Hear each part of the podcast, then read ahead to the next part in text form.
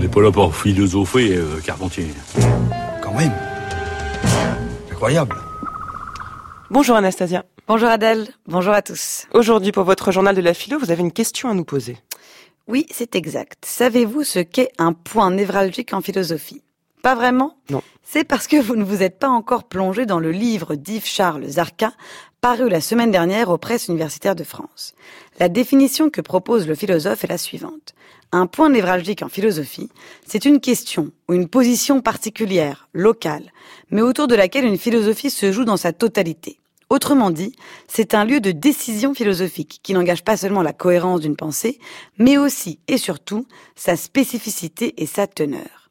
Toute œuvre philosophique comporte donc un ou plusieurs points névralgiques qui déterminent l'essentiel de la signification de cette œuvre. C'est à la découverte de ces points névralgiques chez quelques philosophes contemporains savamment sélectionnés que s'attache Yves Charles Zarka dans son ouvrage.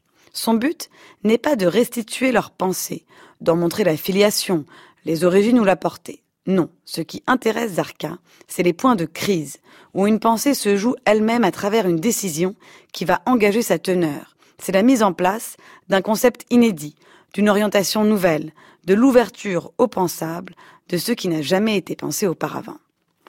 Le premier philosophe disséqué par Zarka, c'est Michel Foucault, qui a profondément modifié la problématique politique dans la deuxième partie du XXe siècle, concernant particulièrement la nature et l'exercice du pouvoir, qu'il soit institutionnel, social ou politique.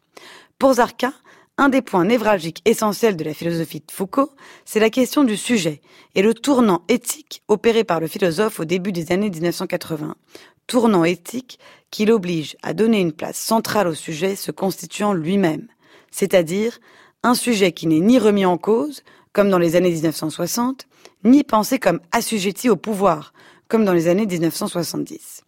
Autre point névralgique dans la philosophie de Foucault, son utilisation de la parésia, le dire vrai, le parler franc. Zarka raconte que le dernier Foucault, celui des années 1980, est un moraliste dont l'objet principal concerne les pratiques de soi, les exercices sur soi, l'accès à la vérité et à la maîtrise de soi. C'est dans ce contexte de redécouverte de ce que les Grecs appelaient l'épiméléia et autou, le souci de soi, et de son corollaire le gnotis et auton, le connais-toi toi-même, que Foucault revient à la conception grecque de la parésia, pour expliquer que, bien avant la figure chrétienne du confesseur et contemporaine du psychanalyste, les Grecs avaient conçu qu'un sujet ne pouvait dire la vérité sur soi que dans le rapport à un autre qui écoute et l'enjointe à parler. Alors à part Foucault qui passe au scalpel de Zarka. Alors après Michel Foucault, évidemment Jacques Derrida. Pour Zarka, deux points particulièrement sont une invitation à dépasser les limites du pensable chez Derrida. D'une part, le concept du pardon de l'impardonnable, qui va au-delà de toute condition et qui fait un saut métaphysique en sortant du cadre de l'éthique judéo-chrétienne du pardon. D'autre part, le concept d'hospitalité inconditionnelle, qui là encore entend défier tous les modèles et dépasser toutes les limites, notamment celles posées par Kant. Bon, Foucault, Derrida, il en manque un, c'est Deleuze. Voilà, exactement. Après Jacques Derrida, Gilles Deleuze, évidemment, et ses réflexions sur le rapport de la philosophie au territoire, au travers des concepts, des points névralgiques de déterritorialisation et de reterritorialisation. Si la déterritorialisation, c'est l'arrachement critique de la philosophie à son époque, qui explique que toute proposition philosophique peut nous concerner au-delà de l'époque à laquelle elle a été formulée, la reterritorialisation, quant à elle, correspond à un mouvement inverse, à la rencontre de la philosophie avec un territoire, un endroit, un concept. La dissection continue. Chez Lyotard, Zarka isole le concept de postmodernité, que le philosophe n'a pas inventé, mais qu'il a popularisé dans son ouvrage La condition postmoderne. Chez Lacan, le point névralgique, selon Zarka, c'est l'usage de la pensée psychanalytique dans le champ de la philosophie politique, usage dont Zarka dit qu'il serait salutaire.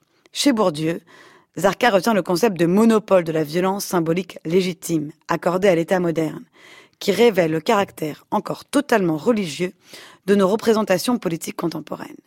Chez Jean-Paul Sartre, c'est la question de l'humanisme qui constitue un point névralgique, tandis que chez Lévinas, c'est l'humanisme hétéronome, un humanisme formé à partir de lectures bibliques et talmudiques. Chez Paul Ricoeur, c'est aussi la question du sujet qui s'impose, comme une pierre angulaire de l'édifice philosophique.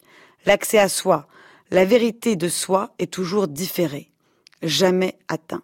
C'est ce que Ricoeur appelle l'interminable odyssée de soi à soi. Chez René Girard, c'est naturellement sur le concept de désir mimétique que Zarka porte son attention. Bref, vous l'aurez compris, le livre d'Yves Charles Zarka, point névralgique de la philosophie, paru aux presses universitaires de France, est un précis de philosophie original et entraînant. Je ne peux qu'en recommander la lecture. C'est noté, merci Anastasia, et bravo pour avoir prononcé plusieurs fois de suite le mot de déterritorialisation qui est redoutable à prononcer à la radio. Redoutable. Vous le répéterez cinq fois demain. À demain en tout cas. Votre chronique est à réécouter en ligne sur le site du journal de la philo.